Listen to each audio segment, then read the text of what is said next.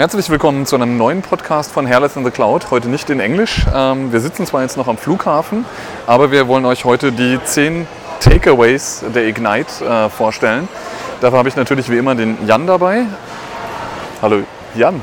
Hallo Marco, aber das ist nicht alles. Wir haben einen Spezialgast heute dabei, von dem wir schon ganz viel gesprochen haben in unseren Podcasts. Aber jetzt ist es uns endlich gelungen, ihn dazuzunehmen.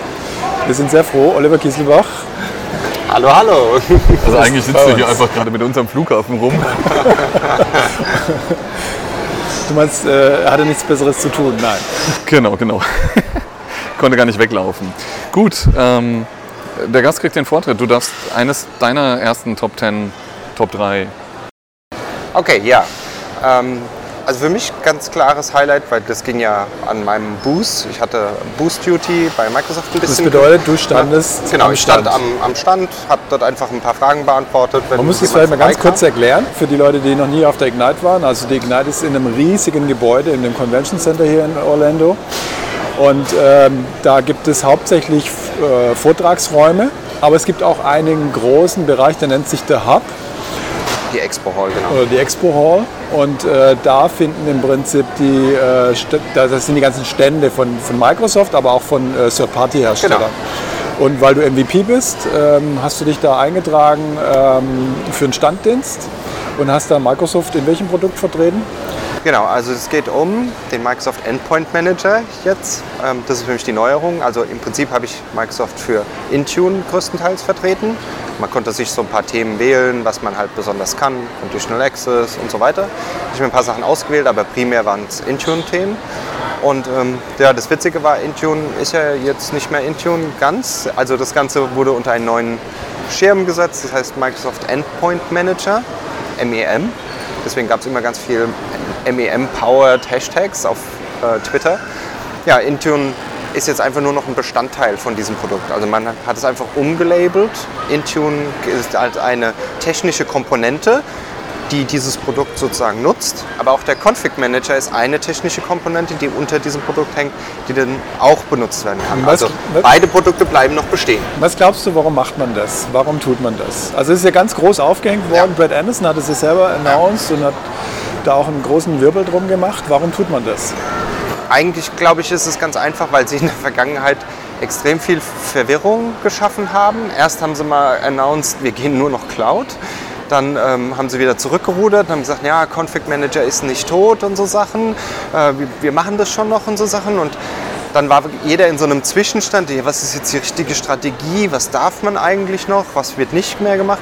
Und jetzt schaffen sie Klarheit, dass sie sagen, hey, es gibt eigentlich nur noch den Microsoft Endpoint Manager und darunter gibt es zwei technische Komponenten, die für bestimmte Workloads einfach zuständig sind. Der Config Manager darunter sorgt für das Beinchen in Richtung On-Premise-Welt und Intune sorgt für das Beinchen Richtung der Cloud-Welt.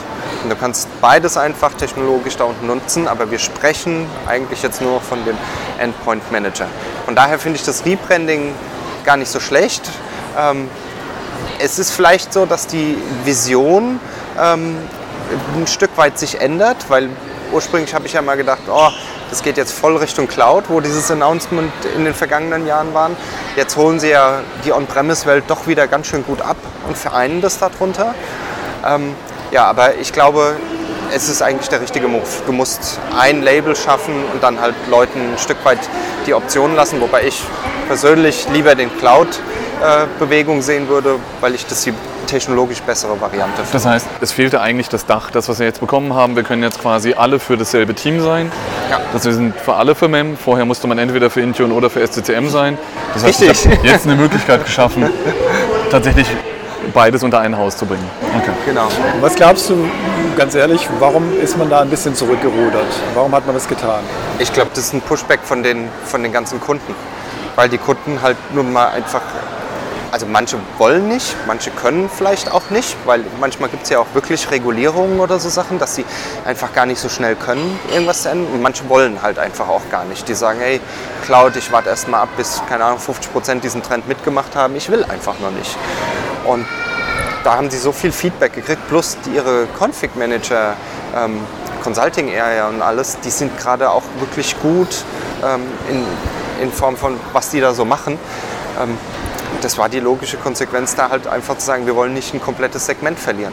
Also das Schlimmste, was denen passieren kann, dass Leute halt abwandern. Die müssen ihren Kundenstamm wandern. Wenn man die Zahlen auch anguckt, du hast 190 Millionen Geräte verwaltet von Config Manager und nur einen kleinen Teil von der Cloud dann macht es eher Sinn, das halt wirklich so unter einen Dachmantel zu kriegen, dass du dann die Transition halt möglichst easy hinkriegst. Auch das war ja ein Smart Move, das hatten wir ja auch in unserem Interview nochmal aufgegriffen, dass sie jetzt quasi für die SCCM-lizenzierten Kunden einfach Intune for free machen. Absolut.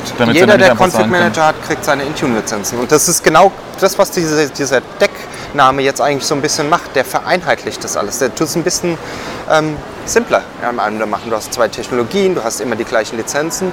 Das ist auch tatsächlich so, dass Microsoft ähm, den Weg hin zur Cloud damit wirklich gut beschleunigen kann, weil sie also was ja auch Brad Anderson gezeigt hat, die Webkonsole des Endpoint Manager dient auch weiterhin als eine Art verlängerter Arm für die On-Premise-Sachen. Also das war ja eine der Demos, dass man die Intune oder ehemalige Intune, die ja als Endpoint Manager Konsole heißt. Und da hat man die ganzen SCCM-Daten drin gesehen. SCCM Device Explorer, Inventory Collections und so Sachen, was super ist. Also das ist wirklich so voll integriert und irgendwann kannst du halt so ganz smooth dann wirklich rüber shiften. Ich glaube, das ist ein also ich glaube, Sie haben es wirklich geschafft, irgendwie alle Bestrebungen zu vereinen. Äh, so ein bisschen die Quadratur des Kreises. Man hätte es nicht geglaubt, dass es funktioniert. Ähm, auf der einen Seite irgendwie die alten oder konservativeren Kunden irgendwie mitzunehmen, die noch auf SCCM setzen, die nicht zu vergraulen und zu sagen, hey, nee, es wird weiterentwickelt, das ist jetzt ein Produkt. Ja. Auf der anderen Seite aber auch, und das finde ich auch geil, weil das hat er im gleichen Atemzug gesagt, Microsoft wird ab dem 1. November 2019, also jetzt schon Vergangenheit, äh, bei sich selber jedes Neugerät AAD-Joint aufsetzen und ja. Intune Management. Also es ist tatsächlich auch, wäre mein äh, zweiter Punkt meiner Highlights, ähm, weil genau das, da war ich in einer Session, die war extrem äh, interessant, weil tatsächlich dieses Produkt meine Vision wieder so ein bisschen aufgewischt hat. Meine Vision war ja Cloud. Ähm, aber sie haben in der Session tatsächlich gezeigt, wie sie intern planen, wie sie nach vorne gehen wollen und wie sie selber auch Intune einsetzen. Und da kam genau das. Jedes neue Gerät wird als AAD-Joint und Cloud-Powered Gerät ausgeliefert. Man hat zwar noch ein Opt-out für Spezialfälle und so Sachen, aber per Default ist erstmal Azure AD Intune, das ist der Weg nach vorne. Und es ist wirklich in der Planung bis zu einem gewissen Zeitraum, vor allem gebunden an die Hardware-Recycles. Typischerweise musst du ja alle drei Jahre oder sowas einfach Sachen austauschen. Alles so langsam aber sicher zu ersetzen, dass sie nur noch Cloud-powered sind. Also der Plan ist wirklich, das war sogar der Original-Quote in dieser Session, wir werden die Config-Manager ähm, Infrastruktur irgendwann decommissioned. Also wir werden die komplett abbauen. Die werden irgendwann keinen Config Manager nutzen. Und dann fällt es für mich halt wieder toll in mein Konzept, weil ich mir denke, hey, ihre Vision, die sie mal hatten, Cloud zu gehen, Cloud First, Cloud Powered, da viel reinzuhängen und vielleicht dann mit Intelligence das auch noch aufzuwerten, den Kunden Mehrwerten zu bieten und so Sachen, da sind sie jetzt wieder voll on track. Die haben wieder genau das, was sie ursprünglich mal verkauft haben, machen sie, zeigen es, so wie es aussieht, als eigenen Showcase an ihrer eigenen Company. Das finde ich ein richtig ähm, starkes Statement einfach. Also für mich war das ein wirkliches Highlight.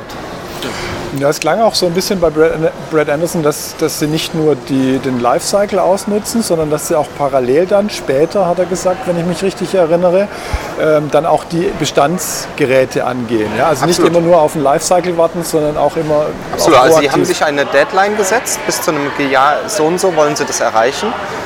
Aber der erste große Move, und den finde ich echt gut, machen sie mit einem Hardware-Cycle. Und da kann man sich eigentlich ein cooles Beispiel dran nehmen. Wenn jemand sagt, ich habe vielleicht gerade migriert und jetzt habe ich eigentlich noch Domain-Joint-Maschinen, wie komme ich denn jetzt vielleicht auch in so eine Welt? Dann will ich ja nicht unbedingt jetzt sofort ein Reset machen. Aber das ist eigentlich ganz clever, das mit so einem Recycle einfach zu verbinden. Wenn ich sowieso austausche, dann immer so sukzessive in die neue Welt zu transformieren. Hast du sonst noch was mitgenommen aus dieser Intune at Microsoft Session? Ähm, aus der Intune at Microsoft Session, ja, also prinzipiell Cloud-Fokus ist noch da. Ja, yeah, das freut mich super. Und das ist ganz konkret auch mit Zahlen. Ich habe leider die, die Daten jetzt nicht mehr im Kopf, aber das ist wirklich mit Zahlen ähm, ähm, betitelt haben, so ey, bis dahin da machen wir so und so, bis dahin da werden das äh, ausgerollt und dann wird also Sie haben einen Projektplan? Ja, ja, Sie haben wirklich einen richtigen Projektplan und das finde ich ein ganz starkes Statement. Wenn ich das dann auch noch verknüpfe mit den Announcement, was Sie in Richtung Analytics machen, bedeutet das auch, der ganze Analytics-Kram, ähm, Also die haben announced Productivity, User Score und lauter solche Scores, die sie jetzt einführen. Und das haben sie auch in der Intune-Welt ein bisschen eingeführt. Das ist so ein, so ein Produktivitäts- und äh, User Experience Score dort kommt. Das heißt, in diese Richtung werden sie wahrscheinlich dann auch sehr, sehr ähm, stark investieren und das wird uns als Cloud-Kunden extrem zugutekommen. Also mehr Insight, wie funktionieren meine Landschaft, wie sind meine Boot-Times von meinen Geräten und so Sachen. Also ich glaube, die Zukunft wird da richtig, richtig spannend. Das wird ähm, richtig gut. Es wird nochmal so einen Schwung geben für die, für die Cloud-Welt. Cool. Ja, dann hau doch gerade noch Nummer 3 raus und den 4 machen wir dann als allerletzten. Ja, die Nummer drei für mich ganz klar, weil da habe ich ähm, auch so eine halbe be persönliche Beziehung mittlerweile schon.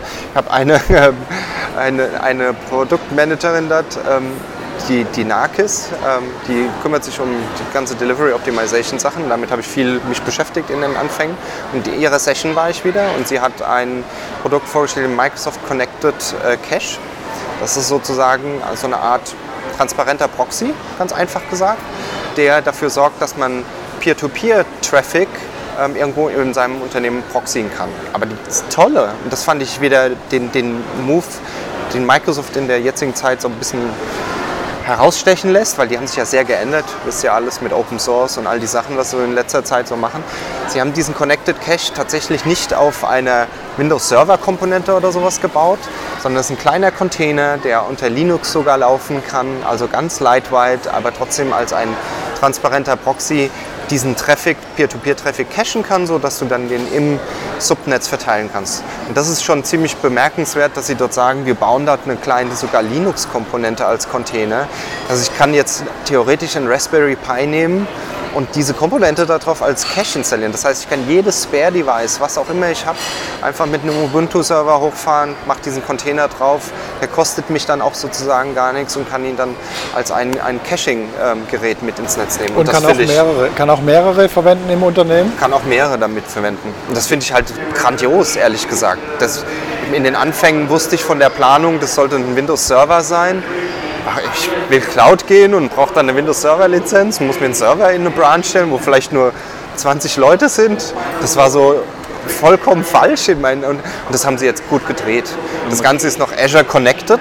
Ähm, also die, die ganzen Statistiken von diesem Gerät schicken sie dann in die Cloud, damit man Dashboards bekommt, wie gut dieser Cache funktioniert und so Sachen. Und intern haben sie einen großen, einen Redmond Campus gebaut es sind natürlich auch viele Peers, muss man denen jetzt auch zugute halten, aber da haben sie eine 98-prozentige Hit-Range im Cache gehabt.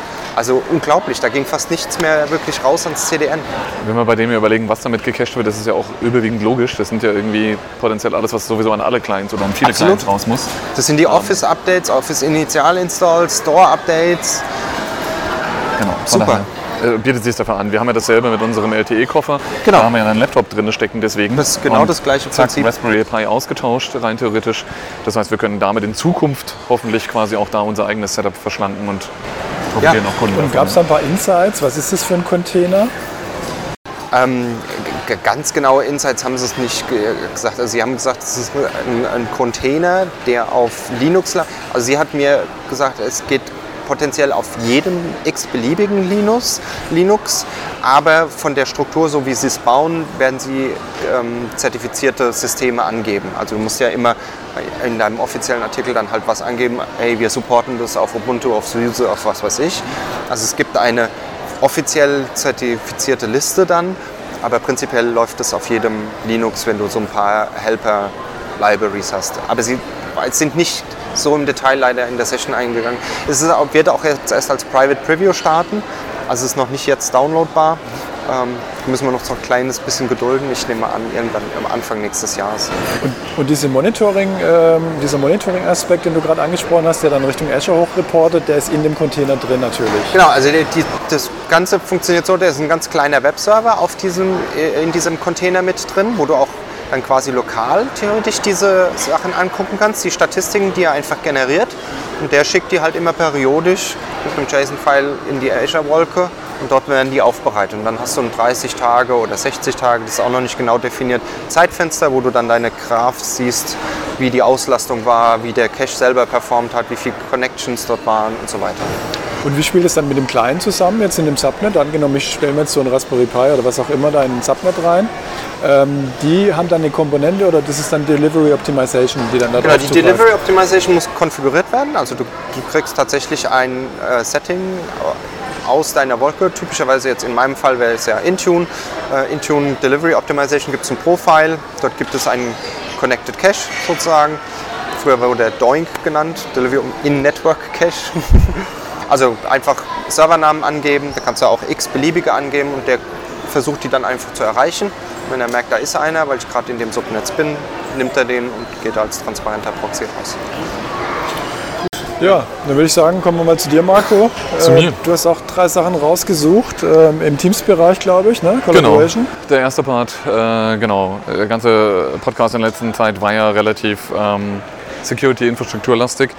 Ähm, aber es gab relativ viele News. Ähm, ich fange einfach mit Teams News mal an. Ähm, Private Channels haben wir lange darauf gewartet. Freue ich mich für alle User dazu, dass das Ja. endlich gelöst ist. Ähm, ich habe ja gesagt, über den infrastrukturellen Part werde ich mich nochmal anderweitig aufregen.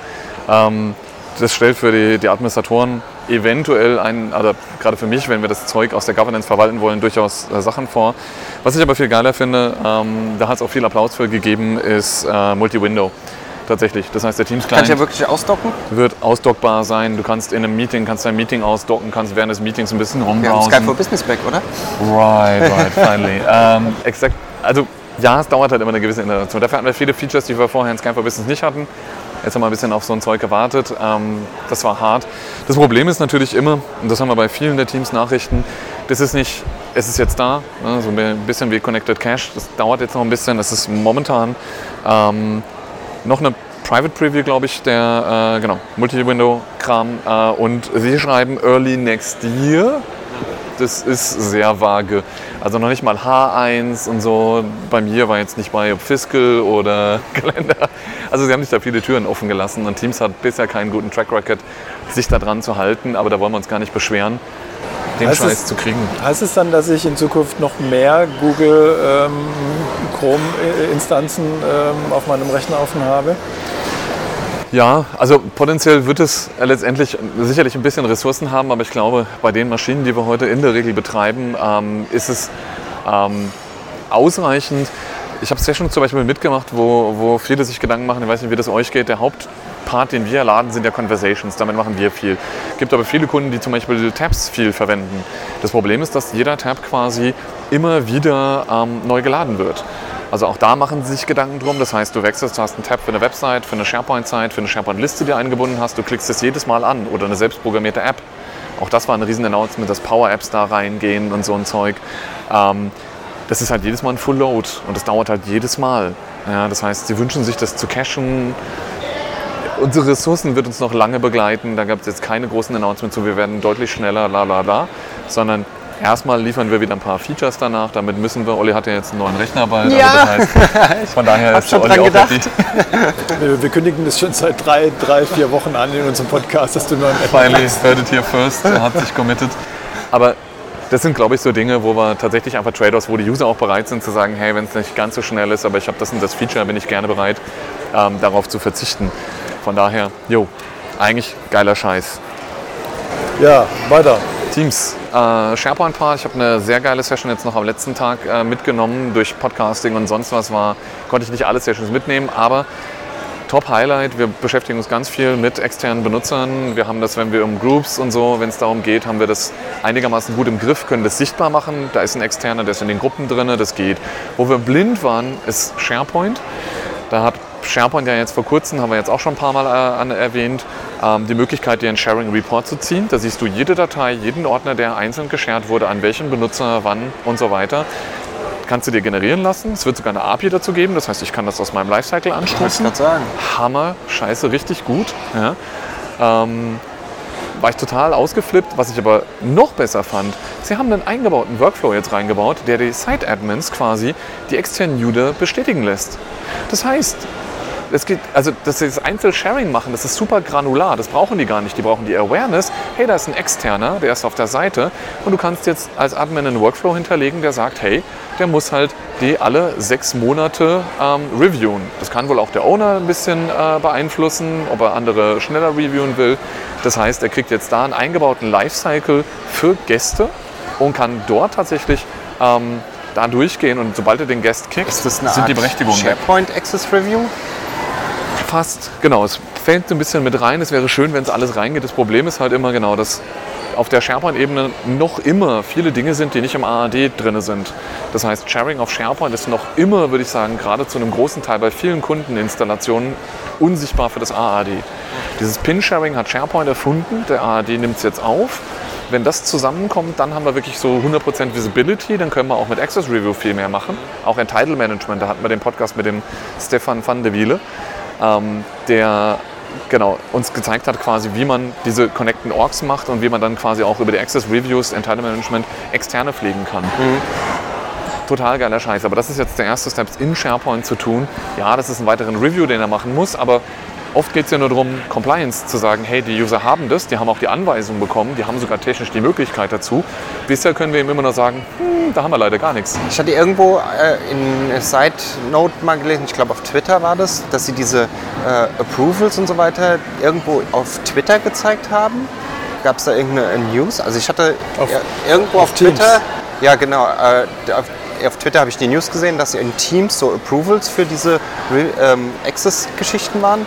Ist das Wenn du das schon gesehen hast, das ist was, wo der Stefan, glaube ich, ein bisschen ins Straucheln gekommen ist, als ich in die Richtung gefragt habe. Ah, ja, okay. Microsoft denkt über solche Sachen nach. Ob es da jetzt offizielle Announcement zu gibt, Ja, vielleicht weiß ich auch nicht. irgendein Bot von einem MVP geschrieben oder Tatsächlich. irgendwas. Aber das ist genau das, wo es halt hin muss, rein theoretisch. Ja, das fände ich für mich super. Genau. Aber das ist die volle Story im Endeffekt. Jetzt haben wir in, in Teams auch die Möglichkeit, die SharePoint Library vollwertig anzuzeigen. Das heißt, ich kann vollwertig aus Teams raus sharen. Das ist gerade im Rollout. Ja, das heißt, auch das, da haben wir lange, das ist letzte Ignite announced worden, auf der SharePoint Conference nochmal announced worden. Coming soon. meine Schande. Deswegen, also gibt schon ein paar Teams, die keinen guten Track Record haben im Delivery. Ähm, also das kommt, da kommen coole Integrationen rein. Ähm, ich habe immer noch vergessen, das, das, das ärgert mich. Ich wollte eigentlich noch mal an die Booth. Wenn man äh, Group Expiration anhat, was Microsoft auch nutzt, ist es so, dass das Team dann angezeigt wird, dass es expired. Dann hast du so ein Ausrufezeichen. Das Problem ist, das wird nur angezeigt, wenn du mit der Maus drüber hoverst. Also das ist schon dramatisch. Ich wollte nur eigentlich fragen, ob das ein Bug ist. Aber du Ähm, kriegst trotzdem eine E-Mail noch oder sowas. Du Ne? kriegst noch eine E-Mail, ähm, genau, aber letztendlich die hast du wieder vergessen. Und wenn du jetzt aber in dein Teams reingehst und du siehst permanent, dass es offen Absolut. ist. Das musst du doch sehen als Indikator. Was ich auch da gesehen habe, was sehr geil war, ich habe die Jungs gefragt, wie sieht denn das aus? Du hast ganz viele Managementmöglichkeiten. Ähm, in Outlook, Outlook Web Access, hast du ja alle deine Gruppen, wo genau solche Sachen sind. Da steht ein Review an, da steht eine Expiry an. Ähm, das ist alles da drin. Und in der Vergangenheit war es so, dass alles, was ein Team war, nicht in Outlook angezeigt wurde. Aber das weichen sie langsam auf. Das heißt, sie versuchen diesen Outlook-Part ein bisschen aufzubauen als Management-Oberfläche. Die neuen Portale, du hast gerade äh, MFA-Reset gemacht, da gab es ja auch Ja. schon wieder irgendwie neue UI. Das heißt, es geht alles ziemlich konsequent da rein. Und ähm, das wird ziemlich, ziemlich geil. Cool. Meine letzte News, das waren bisher alles nur zwei, ist Unified Labeling. Holy shit. Auch das ist so eine endless Ankündigung. Ähm, Unified Labeling jetzt nicht aus der RMS-Ecke, das finde ich auch toll für die Jungs, sondern ich kriege meinen Part im Unified Labeling. Das heißt, Azure Information Protection, das wandert alles in ein Unified Labeling-System rein, das auf Dateien fokussiert, aber es gibt jetzt einen Reiter da drin, der dann sagt, hey, mach das für Groups und Teams und dann kann ich damit Visibility steuern und so ein Zeug. Ähm, Das heißt, du, du, du kannst ein Label auf eine Gruppe oder auf ein Team setzen. Das machen wir schon immer bei all unseren Kundeninvolvement. Die UI war schon immer da, sie hat nur nichts gemacht. Das heißt, die enablen das jetzt tatsächlich mit Funktionalität. Das heißt, mein Lifecycle-Tool wird drei, vier Punkte weniger machen müssen. Ähm, das haben sie gezeigt, auch wie sie es integrieren, das ist eine ziemlich coole Sache. Also da warte ich nur drauf. Das wird jetzt, ich habe es mir extra rausgeschrieben, 20.11.2019 könnt ihr euch für die Public Preview äh, anmelden. Ähm, kann ich jedem nur empfehlen, seinen Left-Hand da mal zu onboarden, weil es wird ein bisschen anders sein. Wir kriegen Mehrsprachigkeit dann zum Beispiel dazu. Es gab ja diese Policy-Tipps, ähm, die waren Ja. ja bisher einsprachig. Unified Labeling, RMS hat schon immer mehrsprachige Labels. Das heißt, wir bauen da jetzt wieder einfach, und das finde ich immer so geil an Microsoft, dass wir auf bestehende Infrastruktur aufbauen können und keiner muss Multilabel neu erfinden. Und die aktuelle Aber Public erklär mal, wie das funktioniert. Also das heißt, ich erstelle ein neues Team Äh, dann werde ich gefragt, äh, wie möchte ich das klassifizieren. Exakt. Dann gebe ich ein, jetzt neu ein Label an, das eben auch in meinem Unified Labeling ähm, ähm, vorhanden ist, was ich darüber konfiguriert habe. Und jetzt, was hat es für Auswirkungen? Das hat tatsächlich erstmal nur die Auswirkung, dass es auch da erst angezeigt wird und dann hast du Knöpfe da drin und kannst sagen, ich möchte bitte die Visibility, ähm, Public oder Private, ähm, einschränken. Das heißt, wenn das confidential ist, dann darf er das nie public machen. Ja, das ist, war schon immer ein Fehler. Ähm, Das heißt, Das- ich kriege jetzt mehr Attribute beim Konfigurieren äh, der Properties eines AIP-Labels hinzu. In der Vergangenheit hast du halt gesagt, wenn das Ding confidential ist, dann machst du halt ein Watermark in einem Word. Ja, da kann ich halt schlecht was mit einem Team anfangen. Das heißt, da geht es ja eigentlich darum, dann Zugriff zu steuern. Wenn es confidential ist, will ich keine Gäste haben. Das ist Ja. ein zweites Setting, das ich machen kann. Ja, und mich hat jetzt vielleicht interessiert, weißt du, ob ich jetzt ein Team sozusagen auch ähm, nur zugreifbar machen könnte für meine Company oder nur für eine bestimmte Gruppe und dass sich das dann runter vererbt sozusagen auf alle Dokumente, die in diesem Team Naja, das machst du ja rein. Ein Team ist Membership, ist eine Group, ist durch AD gesichert. Das Zeug da unten drunter ist nicht AIP geschützt, Stand heute. Es kann aber in Zukunft geht es in diese Richtung. Das heißt, du hast tatsächlich die Möglichkeit, einzelne Dateien zu labeln. Das ist gleichzeitig mit in dem gesamten Preview auch angekündigt, dass in SharePoint diese Labels jetzt sichtbar werden. Okay. Bisher ist es absolut unsichtbar. Dann hast du da eine strictly confidential Datei liegen und du wusstest es nicht, ja, erst wenn du es geteilt hast. Im selben Kontext, wenn wir gerade dabei sind, werden diese verschlüsselten Dateien jetzt endlich in Office Online editierbar. Das heißt, wir kriegen Co-Authoring dafür.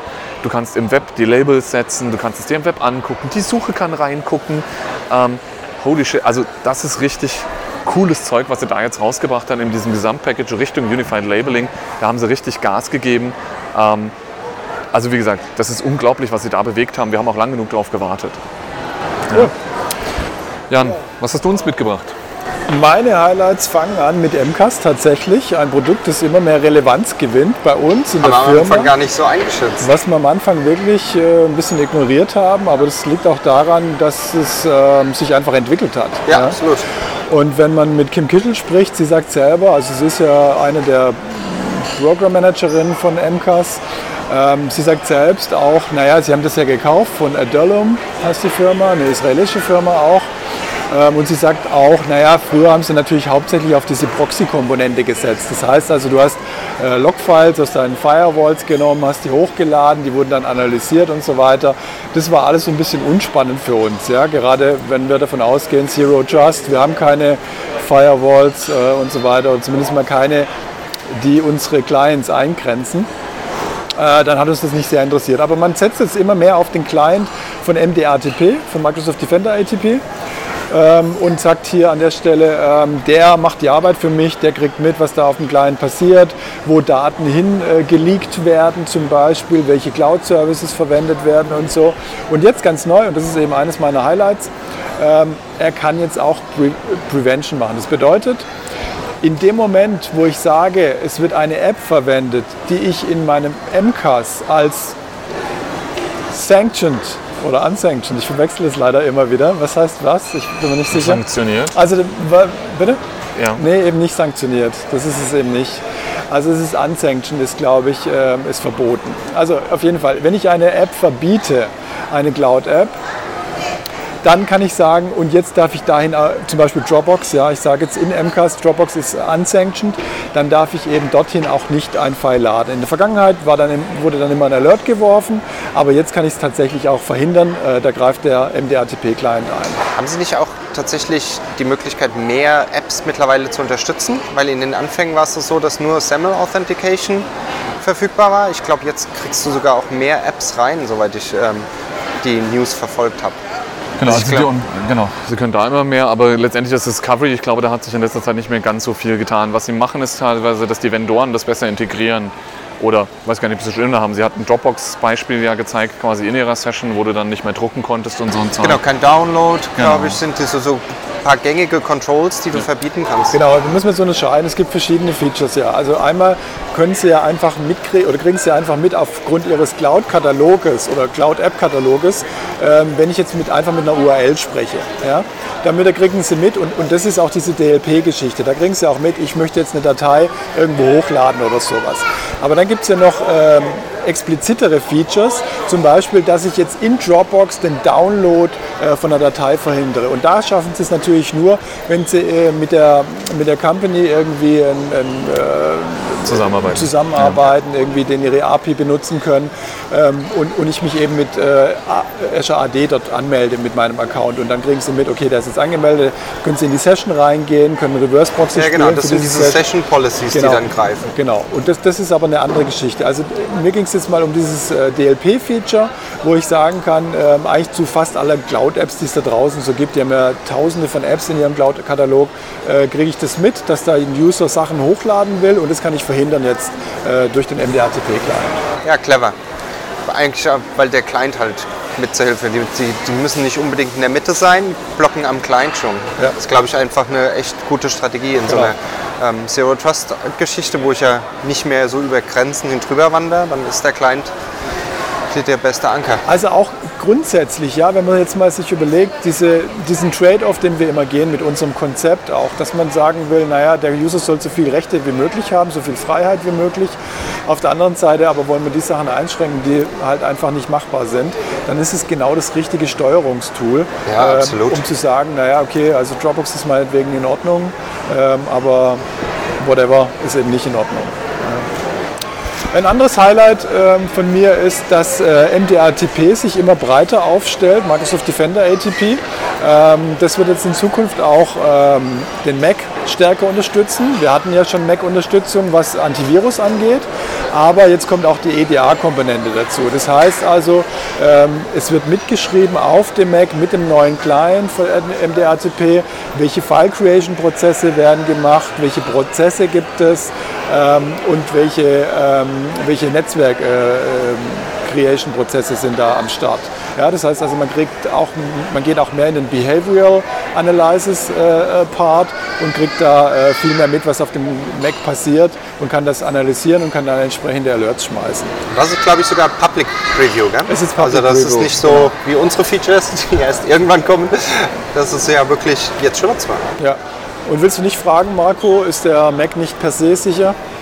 Das weiß ich. Ich habe gute Connections zu Leuten, die Mac benutzen und äh, der ist bombensicher. Ich weiß gar nicht, warum man dieses Frag mal die Produkt braucht. NSA. Olli, was sagst, so was, was, was sagst du da dazu? Ist, ist der Mac äh, per se sicher? Also da, da, da muss ich echt schmunzeln, weil ich hatte so einen, so einen schönen, äh, ja das ging ja auch durch die Presse auch so ein bisschen auf Twitter und Wir haben so auch schon weiter. mal im Podcast kurz darüber geredet. Genau, also da war halt ein Talk von irgendjemandem, ähm, ich glaube, der hat auch irgendeine Relation zu der NSA gehabt, also auf jeden Fall ein sehr fähiger Security Analyst und der hat die neuesten Macs so ein bisschen auseinandergenommen und mal geguckt, was er da so alles machen kann und das war halt erschreckend einfach für ihn, viele, viele, viele dieser Sicherheitsboundaries relativ einfach zu umgehen und er hat dann so ein bisschen vergleicht, was zum Beispiel Microsoft da auch so ein bisschen macht und da hat er gemeint, es ist schon einfacher für ihn eigentlich auf einem Mac was zu machen, ähm, weil viele dieser Sicherheitsfunktionen nicht ganz so greifen, wie man das sich das vorstellt. Also das per se, das ist so sicher, ich glaube, das ist der Mythos, dass halt früher ein Nischenprodukt war. Einfach, wenn halt nur ganz wenig Leute dieses Gerät verwenden, dann ist die Audienz relativ gering und die Expertise nicht und jetzt wird es populärer und jetzt wird halt auch die Angriffsfläche höher. Das glaube ich euch trotzdem nicht. Naja, du willst es nur nicht verschätzen mit deinen Kollegen und Ich habe Kolleginnen. Zufälle, weil ich habe einen Mac-User im Nacken sitzen, einen direkt neben mir. Ja. Ja. Ich freue mich, wenn ihr das endlich bei denen ausrollt. So, ein anderes Highlight, ähm, das liegt auch ein bisschen daran, dass wir den Group Program Manager von diesem Produkt getroffen haben, muss ich ehrlich zugeben. Das ist der Girish Chanda. Ähm, Es geht um das Produkt ähm, Office äh, ATP. Genau genommen ist er eigentlich Group Program Manager von komplett Office Security, aber wir haben hauptsächlich über Office ATP gesprochen und der Typ ist einfach der Hammer. Ja? Also wenn du mit dem sprichst, der ist so dermaßen enthusiastisch. Also ich habe Amerikanisch enthusiastisch oder ehrlich enthusiastisch? Was war dein also Eindruck? ich habe es ihm schon abgenommen. Ich habe es ihm schon abgenommen. Also natürlich übertreibt er so ein bisschen, aber er, er übertreibt, er macht das sehr charmant. Er übertreibt so ein bisschen, finde ich. We have the best product äh, in the world. Ähm, und dann, dann fängt das aber durch einen witzigen Satz, fängt das dann wieder ein, irgendwie so ein bisschen. Ja, so ein bisschen charmant. Äh, ein bisschen, ein bisschen, ja, ein bisschen ironisch. Ähm, aber trotzdem ist er sehr überzeugt von seinem, von seinem Zeug, was er macht und ist total, ist total enthusiastisch ja, und bringt es sehr enthusiastisch drüber und es macht, ihm, macht echt Spaß, ihm zuzuhören. Und die haben da Großes vor und, und haben jetzt auch Großes geleistet. Die verbessern das Produkt immer, immer weiter. Auch in der UI, weil das fand Ja, ich immer es ist relativ wirklich, schwierig. ich finde auch. Äh, haben wir nicht so viel darüber gesprochen. Ähm, Aber dafür gab es ja eine Session, dir die Ja, Augen also es ist so, es gab eine Session tatsächlich zum Thema Advanced Hunting. Gibt es ja auch mittlerweile in Office ATP in Advanced Hunting. Da kannst du auch viel machen, aber ich finde die UI tatsächlich nicht so übersichtlich wie jetzt zum Beispiel bei MDATP. Ich hatte da immer Schwierigkeiten. Jetzt bin ich in eine, äh, in eine, in eine Session gegangen zu dem Thema, habe mir das erklären lassen von den, von den Experten da und tatsächlich ist jetzt mir einiges klarer geworden, wie das zu verwenden ist. Man könnte natürlich sagen, es könnte auch ein bisschen intuitiver sein. Ja? Dann äh, hätte es es nicht gebraucht, dass ich da in die Session gehe. Aber es ist schon ein gutes Produkt. Man kann da schon sehr viel raus, rausfinden. Mir ist es jetzt auch richtig klar geworden, wie diese Integration mit den SAP-Mails ist. Ja? Das ist ja so, dass wenn du äh, jetzt im Unternehmen äh, sitzt und ähm, du hast ja da verschiedene Schichten irgendwie, wie die Mails irgendwie analysiert und, und, und abgefangen werden. Äh, hast mal Exchange Online Protection ganz vorne sitzen, die machen mal so diese grobe Arbeit, so, Ja, die, ja. die sagen so, naja, alle IP-Adressen, die wir so kennen. Und alles Genau, Mögliche. die wir so kennen, da wird mal alles weggeblockt, so machen so ein bisschen Spam-Geschichten auch natürlich. Und dann aber machen sie ähm, Office ATP, das heißt, du hast eine Detonation Chamber, da werden Attachments, werden zur Explosion gebracht sozusagen. Du hast diese Safe Links Geschichte, die ähm, E-Mail-Links, also Links in E-Mails entsprechend absichert, indem sie da ein äh, URL-Rewriting machen auf die, URL, auf die Links und dann einen, äh, immer äh, Point-in-Time-Check machen. Das heißt also, wenn auch der Inhalt irgendwo auf dem Webserver, auf den dieser Link zeigt, irgendwann verändert wurde im Laufe der Zeit, kriegen Sie das immer noch mit, weil, weil, weil der, der Request immer gegen den Microsoft-Server geht. Ähm, so, und dann ist es aber auch so, selbst wenn dann die Mail geliefert wurde in eine Mailbox und Sie stellen dann aber irgendwo auf der Welt, in einem anderen Tenant fest, diese Mail ist jetzt böse aufgrund von irgendwelchen Merkmalen, dann machen die ein sogenanntes Zapping und ziehen dem User die Mail aus dieser Mailbox wieder raus und schieben sie in die Quarantäne oder in den Junkmail-Folder oder so. Bestimmt unter dem Security Graph so ein bisschen so, weil also das war ja immer so ein bisschen die Story von Microsoft, dass sie immer mehr integrieren und äh, Informationen unter den Produkten scheren Ganz und genau. dann äh, ja, darauf Actions halt folgen. Jetzt ist jetzt mal so ein richtiges Beispiel, dass sie Ja. halt wirklich Action dann auch rausziehen. Gell? Genau. es war nur ein Theme, das durchging. Das Ob wir ging mit der Kim gesprochen durch, haben, ja. mit dem Girish gesprochen haben, dass die tatsächlich einfach, weil du hast ja Identity Protection im Ja, AD. absolut. Aber das geht wirklich durch und das ist genau das. Beim Girish kam das mehrfach raus. Bist du mit 100% in der Cloud mit all deinen Assets, ja, das ist nicht die Mailbox noch irgendwie on-premise, Ja, genau. da ist nichts zu zappen. Ähm, das ist halt einfach geil. Wir haben die Kim zum Beispiel auch gefragt, ob das irgendwie gepusht wird von einer Person, äh, von, von Security äh, CVP oder sowas, ähm, diese, diese Zusammenarbeit der Tools, weil mich das auch Ja. interessiert, weil es überall rauskommt. Und sie sagt, ja, eigentlich nicht. Das ist so der grundsätzliche Spirit in der Company, dass die Leute stärker zusammenarbeiten sollen. Also wenn du mich fragst, kommt es von ganz oben. Ja. Aber äh, hey, für, es bestätigt ja immer unsere These. Genau. Ähm, nutze die Sachen, die zusammengehören, dann fängt es an, richtig Benefits zu werden. Und das ist ja jetzt so ein tolles Beispiel jetzt, gell? Ganz genau. So, wir können gleich unsere Koffer aufgeben. Olli, Highlight Nummer 10. Highlight Nummer 10. Highlight Nummer 10. Ja, für mich ganz klar. Ähm, das passt auch noch in den Security-Bereich rein. Es gab äh, einen ähm, Office ähm, Guard sozusagen. Also in der Vergangenheit hatten wir den ähm, Application Guard für den Edge. Der hatte den Edge quasi isoliert in eine VM hochgefahren. Dasselbe kommt jetzt für Office. Aber die tollste Sache daran fand ich eigentlich, dass das Ding nicht mehr so schwergewichtig ist. Weil der Application Guard für den Edge, das waren irgendwie 8 G Gramm Anforderungen und sehr schwerfällig. Zwei Minuten fürs Starten gebraucht. Okay, auf meiner Maschine drei Minuten, aber lange. Also das war äh, einfach nicht, nicht optimal, das für die Nutzung gar nicht richtig brauchbar. Und im, im Office haben sie es jetzt so runtergebrochen, dass sie es alles leichtgewichter machen, mehr so containerbasiert. Trotzdem aber Hardware-Support, Virtualization-Based Security ist da das Stichwort, ähm, diese Isolierung zu steuern. Und jetzt können wir halt gerade vor allem auch so Plugins und so Sachen irgendwie isoliert betrachten, was halt ein riesen Mehrwert ist. Also ich stelle mir vor, wenn meine ganzen Plugins tatsächlich damit irgendwie d'accord gehen, die laufen können in diesem Modell, dann ist ja die Angriffsfläche also unglaublich gemindert. Dann kann Ja. dieses Plugin machen, was es will. Also, die Schwierigkeit super. dabei ist so ein bisschen dann die Interaktion mit anderen Dingen. Ja? Absolut.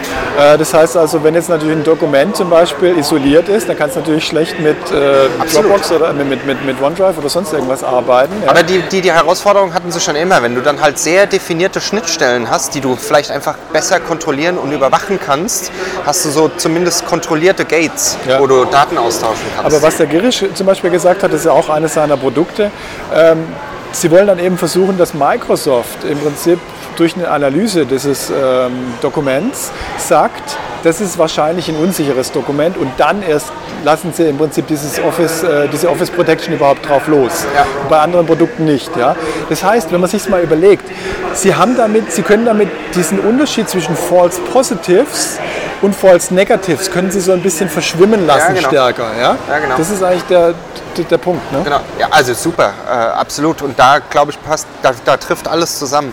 Einmal leichtgewichtige Architektur, die das auch möglich macht, dass es halt easy ähm, startbar ist, dass es nicht dann auf einmal fünf Minuten länger in dem Protected-Modus braucht. Können ihre ganze Analytics aus der Cloud nehmen, rauszufinden, ist es suspicious oder nicht. Da kommen wieder diese ganzen connected Informationen her. Also super, da merkt man, Cloud-Powered ist halt schon mächtig, wenn diese Sachen, ich meine, ich war mit dir, Marco, in dem, im, im Talk von Rosinovic. Wenn diese Sachen alle von dir stammen, du unter Kontrolle hast, die einfach Hosts rebooten, während die VM im RAM noch weiterläuft oder so. Also so beeindruckende Dinge.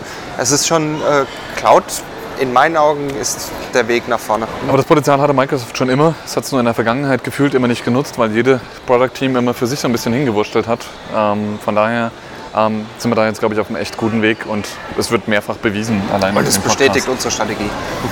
Sehr cool, sehr cool. Ja, dann würde ich sagen, gehen wir mal Koffer auf. Vielen Dank, Oliver Kieselbach, dass du bei uns warst. Gerne, gerne. Vielen Dank. Immer wieder. Und wir hören uns dann wieder zurück aus Deutschland, wenn es normal weitergeht mit Hairless in the Cloud.